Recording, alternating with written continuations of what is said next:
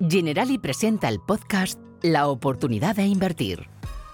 Claudia Papaña, directora de ahorro e inversión de la compañía, Pablo Lozano, responsable comercial de productos financieros, y Almudena Mendaza, directora de ventas Iberia en General Investments, nos explican cómo nos van a afectar los últimos acontecimientos de los mercados financieros y comparten con nosotros su visión experta para aprovechar las oportunidades en este entorno. Empezamos.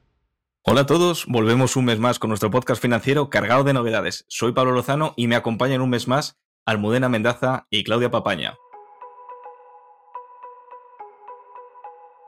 Bueno, Almudena, como es habitual en los podcasts, empiezo contigo. Encantado de tenerte aquí y conocer de tu mano la actualidad financiera en un mes que ha venido cargadito. Pero no quiero hacer spoiler de lo que vamos a hablar hoy. ¿Qué tal estás en primer lugar? Pues todo muy bien, Pablo. Encantada de estar aquí de nuevo. Y nosotros de que estés aquí con nosotros. Bueno, Almudena, como hablábamos el mes pasado, los mercados financieros mundiales terminaron 2023 con una explosión muy positiva. ¿Se puede decir que seguimos surfeando esa ola a principios de 2024 o crees que por el contrario empezamos a ver esos signos de fatiga? Pues mira, la inflación ha retrocedido un poco más rápido incluso de lo esperado, lo cual es positivo, tanto en Estados Unidos como en la eurozona. La inflación subyacente en, Europa pues bajó hasta el 3,3 en enero, y el Banco Central Europeo ve pruebas tranquilizadoras de que las empresas están absorbiendo mayores costes, recortando así los márgenes, en lugar de aumentar los precios. Y esa es una buena tendencia pensando en esa desinflación. Bueno, totalmente, Almudena. Y ya que mencionas el tema de datos y hablando más en materia de, de, estas cifras, ¿os ha sorprendido el rápido retroceso que se está produciendo en la inflación? ¿Creéis que va a continuar? Pues mira, Pablo, la verdad es que esa ola que, mencionas, pues sí que pensamos que parece haber alcanzado su punto máximo por ahora. Los temas clave de la última parte de 2023 se mantienen en su mayoría vivos y los inversores pues han seguido confiando en esa desinflación que empezamos, ¿no? Eh, y por tanto pensamos que vamos a, a, esperar la bajada de tipos como un punto, un hito importante en los próximos meses. Tanto el Banco Central Europeo como la Reserva Federal expresaron en sus reuniones de a finales de enero pues el progreso que, lleva la inflación en, ese, en esa senda de desinflarse poquito a poco.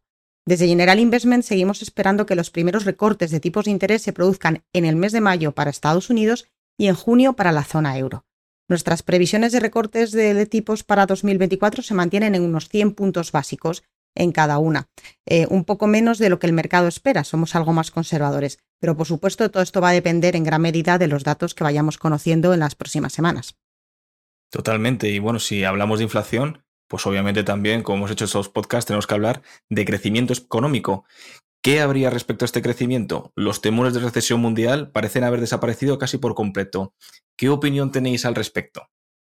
Sí, claramente. Pues eh, mira, la fenomenal resistencia que ha mostrado la economía eh, americana en el segundo semestre de 2023 parece haber bueno, derrotado ese pesimismo de los inversores que pensaban que podíamos entrar en recesión. Y en Europa, eh, aunque muy exiguo, esperamos un crecimiento positivo en 2024 entre el 0,5 y el 0,7.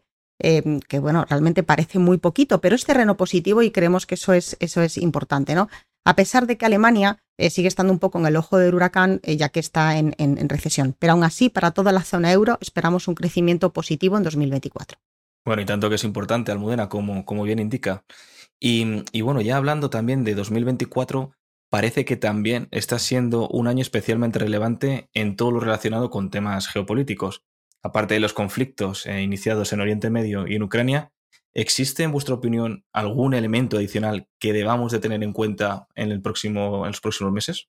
Pues mira, Pablo, 2024 vuelve a ser un año de bancos centrales, clarísimamente, por esa política de tipos de interés y el control del, momento de la inflación. Pero el otro gran riesgo, el otro gran eh, enfoque que nos gustaría poner en 2024 son los riesgos geopolíticos. No solamente los conflictos que tú venías mencionando y que ya estamos viviendo, por desgracia, eh, podrían traer un repunte de inflación no deseado en un momento determinado, sino también el elevado número de elecciones a nivel mundial que vamos a tener este año. Fíjate, Pablo, que más de 50 países van a elegir en este año un nuevo gobierno, y eso es relevante. Entre las elecciones más importantes, pues cabe destacar las de Estados Unidos que se llevan a cabo en noviembre, y en donde la gran duda es si Donald Trump podría volver a ser presidente. Bueno, una cifra muy, muy espectacular, ¿no? Efectivamente, 50 países van a cambiar de gobierno. Y bueno, aún no adelantemos acontecimientos con, con, ver de nuevo a Donald Trump en, en, la Casa Blanca. Pero lo cierto es que le ha ido muy bien en las primeras primarias. ¿Puede ser esto, Almudena, un punto de inflexión para los mercados globales? Pues mira, eh, Donald Trump lo ha hecho bien y las encuestas ahora mismo le están dando una ventaja media de cuatro, de cuatro puntos frente a Biden, el actual presidente de los Estados Unidos. Es cierto que todavía queda mucho, ¿eh? mucho recorrido. Pero bueno, vamos a pensar que una victoria de Trump se considera en principio positiva para las acciones de las compañías, eh, especialmente para los sectores de valores como energía, los automóviles, los bancos, los más, digamos, tradicionales.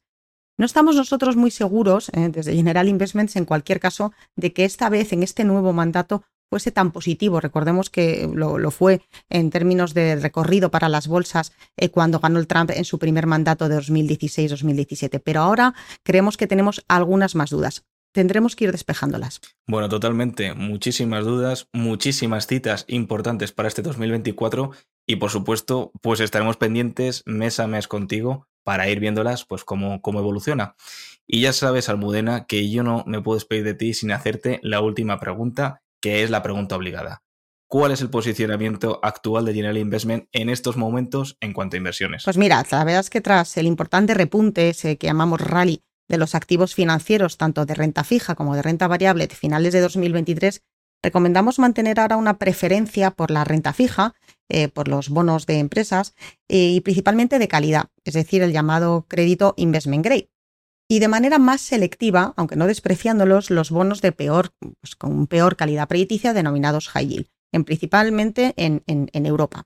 Somos optimistas también en cuanto a las rentabilidades en general en 2024, incluso en los activos de riesgo, es decir, la renta variable, pero tenemos algo menos de confianza en el corto plazo y por tanto nuestra posición es mantenernos una exposición algo más prudente en este activo eh, en, en estos primeros compases del año. Antes de dar paso a nuestra siguiente sección, te recordamos que puedes estar al día de todo lo que sucede en los mercados financieros y oír de primera mano la opinión de nuestros expertos suscribiéndote a nuestro podcast. Te animamos a compartirlo. Y bueno, en la sección didáctica de este mes y escuchando Almudena, a mí me gustaría hablar de los diversos estilos de gestión al invertir en renta variable, que como ha indicado, pues es un factor a tener en cuenta durante este año. En estos estilos destaca principalmente dos, que serían el value o de valor por su, por su, por su significado en inglés, y el growth o de crecimiento. Asimismo, existiría un tercero, que es el denominado blend, ya que fusiona ambos estilos de gestión. Y para hablar de estos estilos me podría tirar 10 podcasts como mínimo, pero por ello eh, quiero dividirlo en diferentes eh, podcasts y por ello dividirlo en tres episodios. Empezaremos con el estilo value. La gestión value, que es la empleada por Warren Buffett, se fundamenta en un método de valoración que busca identificar empresas infravaloradas desde un punto de vista fundamental, especialmente contable. Aunque existen diversas interpretaciones, esencialmente implica un análisis exhaustivo de las compañías para comprender sus negocios y determinar su valor intrínseco. Una vez realizado este ejercicio, el valor intrínseco se contrasta con el precio de mercado para identificar oportunidades de inversión rentable, representadas por un margen de seguridad adecuado. Si esas acciones cumplen esa doble verificación, el gestor value procederá a invertir en esas compañías. Este estilo resulta especialmente relevante en momentos como el actual, donde algunas empresas son subestimadas por el mercado y por tanto infravaloradas, ofreciendo oportunidades de inversión significativas. En el próximo episodio eh, nos adentraremos en el estilo growth o de crecimiento. Y tras esta sesión didáctica pasamos a la parte de estrategia con Claudia Papaña. Bienvenida un mes más a nuestro podcast financiero. ¿Qué tal estás, Claudia? Hola, Pablo, muchas gracias. Estoy muy bien y muy feliz de estar aquí contigo, con Almudena y con nuestros oyentes, ya que en el último episodio no pude estar y aquí estoy de vuelta. Muy, muy contenta de hablar de temas financieros como siempre. Y nosotros también lo estamos de que efectivamente estés de vuelta, que el mes pasado Andrea lo hizo muy bien, pero te echábamos de menos. Te lanzo la primera pregunta y quiero enlazarla con la sección didáctica de este mes, la estrategia value en los fondos de inversión. ¿Cómo podemos invertir en este tipo de fondos? ¿General y pone a disposición de los clientes estas posibilidades? Pues sí, Pablo, obviamente sí. tal y como has dicho em, anteriormente, la inversión eh, value eh, es una inversión muy, una política de inversión muy interesante que muestra crecimiento en el largo plazo y representa una forma de invertir considerada como de menor riesgo eh, comparada, por ejemplo, a aquella que se llama de growth, de crecimiento, que iremos profundizando en los próximos episodios.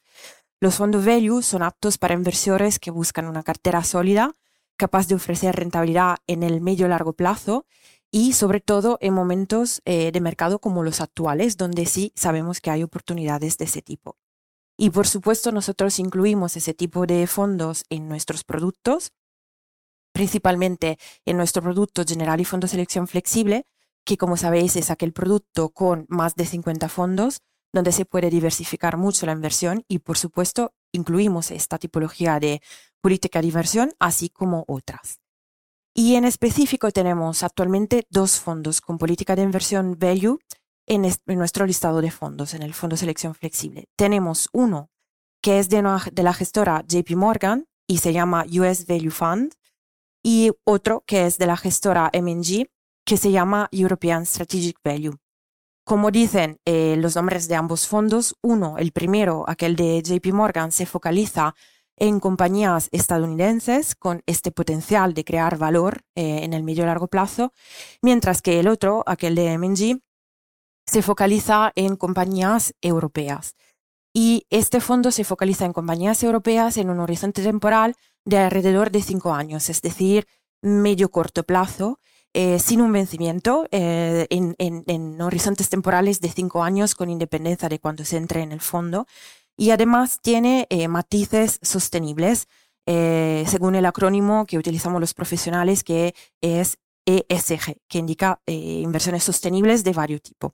Bueno, me queda súper claro y, además qué buena combinación porque son totalmente complementarios, ¿no? Que podríamos participar en este estilo de inversión value tanto desde el punto de vista de mercado norteamericano a través de este fondo de JP Morgan eh, United States Value, US Value, y también en el mercado europeo a través de este fondo de, de M&G European Value. Con lo cual, bueno, pues más fácil yo creo que, que complicado, ¿no? Entonces, yo ahora te lanzaría la segunda pregunta, Claudia. ¿Cómo, si ya estoy decidido a invertir en estos fondos, cómo puedo invertir en estos fondos que parecen tan interesantes? ¿Necesito una gran cantidad de dinero para ser partícipe o cómo podría acceder? Eh, Pablo, no se necesita una gran cantidad de dinero, eso siempre lo recordamos también a nuestros oyentes. En todos nuestros productos eh, se puede invertir con primas únicas, extraordinarias, pero también periódicas. Y la prima periódica en el producto Fondo Selección Flexible es a partir de 40 euros mensuales que realmente es una cifra bastante acotada para aquellas personas que quieran empezar a construir un capital o quieran empezar a invertir, pero posiblemente también sin eh, jugarse mucho ¿no? al mismo tiempo. Y la prima periódica, siempre me gusta recordarlo también, es la mejor manera para diversificar las aportaciones, eh, para entrar en momentos diferentes de mercado, porque cada prima entra a un precio diferente y por tanto es la mejor manera perdonar, para em, disminuir el riesgo de nuestra inversión, simplemente por el hecho de que entramos a precios diferentes cada mes eh, y por tanto pues seguiremos aquellas que la rentabilidad o los movimientos de los mercados como promedio eh, sin tener que adivinar cuándo entrar de golpe con una inversión muy grande eh, y adivinar el día por si luego las cosas van bien o mal, ¿no? Y asumir un riesgo igual un poco demasiado grande. Entonces, prima periódica en este producto también para invertir obviamente en esos fondos value también. Y antes de despedirnos, Pablo, me gustaría también recordar em, que el 28 de febrero, en muy pocos días, vamos a añadir en el producto Fondo Selección Flexible dos fondos a vencimiento. Eh, que ya teníamos esa tipología de fondos desde el año pasado, pero añadimos dos eh, más. Los fondos a vencimiento son fondos que permiten eh, invertir en bonos, en activos relacionados con la evolución de los tipos de interés actual, buscando una rentabilidad bastante atractiva porque invierten en una parte en bonos de gobiernos, pero también una parte a lo mejor en bonos de corporativos o bonos a yield que ha mencionado antes Almudena, buscando una rentabilidad a través de los tipos de interés atractiva y que sea superior a la inflación, por ejemplo, o a los tipos que ofrecen los bonos simplemente de los gobiernos europeos. Pues vamos a incluir dos fondos a vencimiento en nuestro fondo selección flexible. Un fondo es de nuestra gestora boutique Sycomore, el fondo se llama Sycoil 2030 y como dice el nombre, tiene un vencimiento en 2030, es decir, un horizonte temporal a seis años. Y el otro fondo es de la gestora MNG, el fondo se llama Fixed Maturity Bond Fund y tiene vencimiento en 2026, es decir, un horizonte temporal más corto a dos años. Ambos fondos serán disponibles a partir del 28 de febrero y ambos fondos eh, ofrecerán una rentabilidad aproximada entre un 4 y un 5% bruto anual, por lo cual son fondos también muy interesantes para todos aquellos clientes que quieran eh, diversificar y buscar oportunidades según las evoluciones actuales de los mercados. Bueno, Claudia, pues mm, más información imposible. Es cierto que recordemos a los oyentes que hablábamos de los fondos con objetivo de vencimiento en el anterior podcast y que decíamos que era el instrumento que había sido más popular durante el 2023.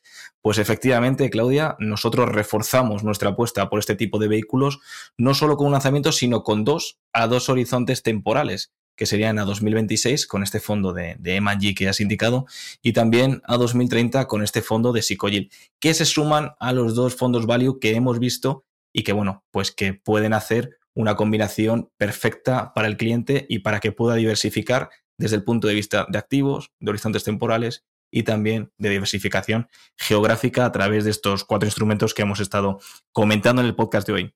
Por mi parte, bueno, pues mm, darte las gracias, Claudia, por los trucos que nos has traído y también por las novedades que nos has anticipado en cuanto a la oferta de fondos de inversión de Generali. Me despido de ti hasta el próximo mes. Muchas gracias, Pablo. Muchas gracias a nuestros oyentes y hasta el próximo episodio. Y también, por supuesto, me despido de ti, Almudena. Mil gracias una vez más por acompañarnos y por ayudarnos a entender mejor los mercados cada mes, que creo que no está siendo una tarea difícil contra los vaivenes que estamos teniendo.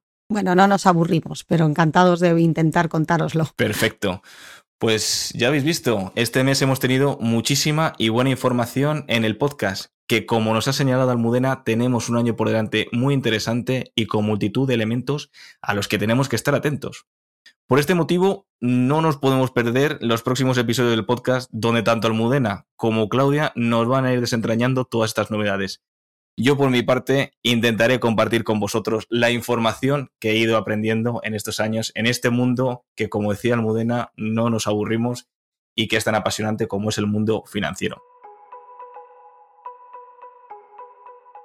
Y por último y más importante, me despido de todos vosotros. Nos vemos el próximo mes en un podcast que seguro que será muy interesante. Un fuerte abrazo a todos y hasta el mes que viene. Te volvemos a recordar que puedes suscribirte a nuestro podcast para mantenerte al día de todo lo que pasa.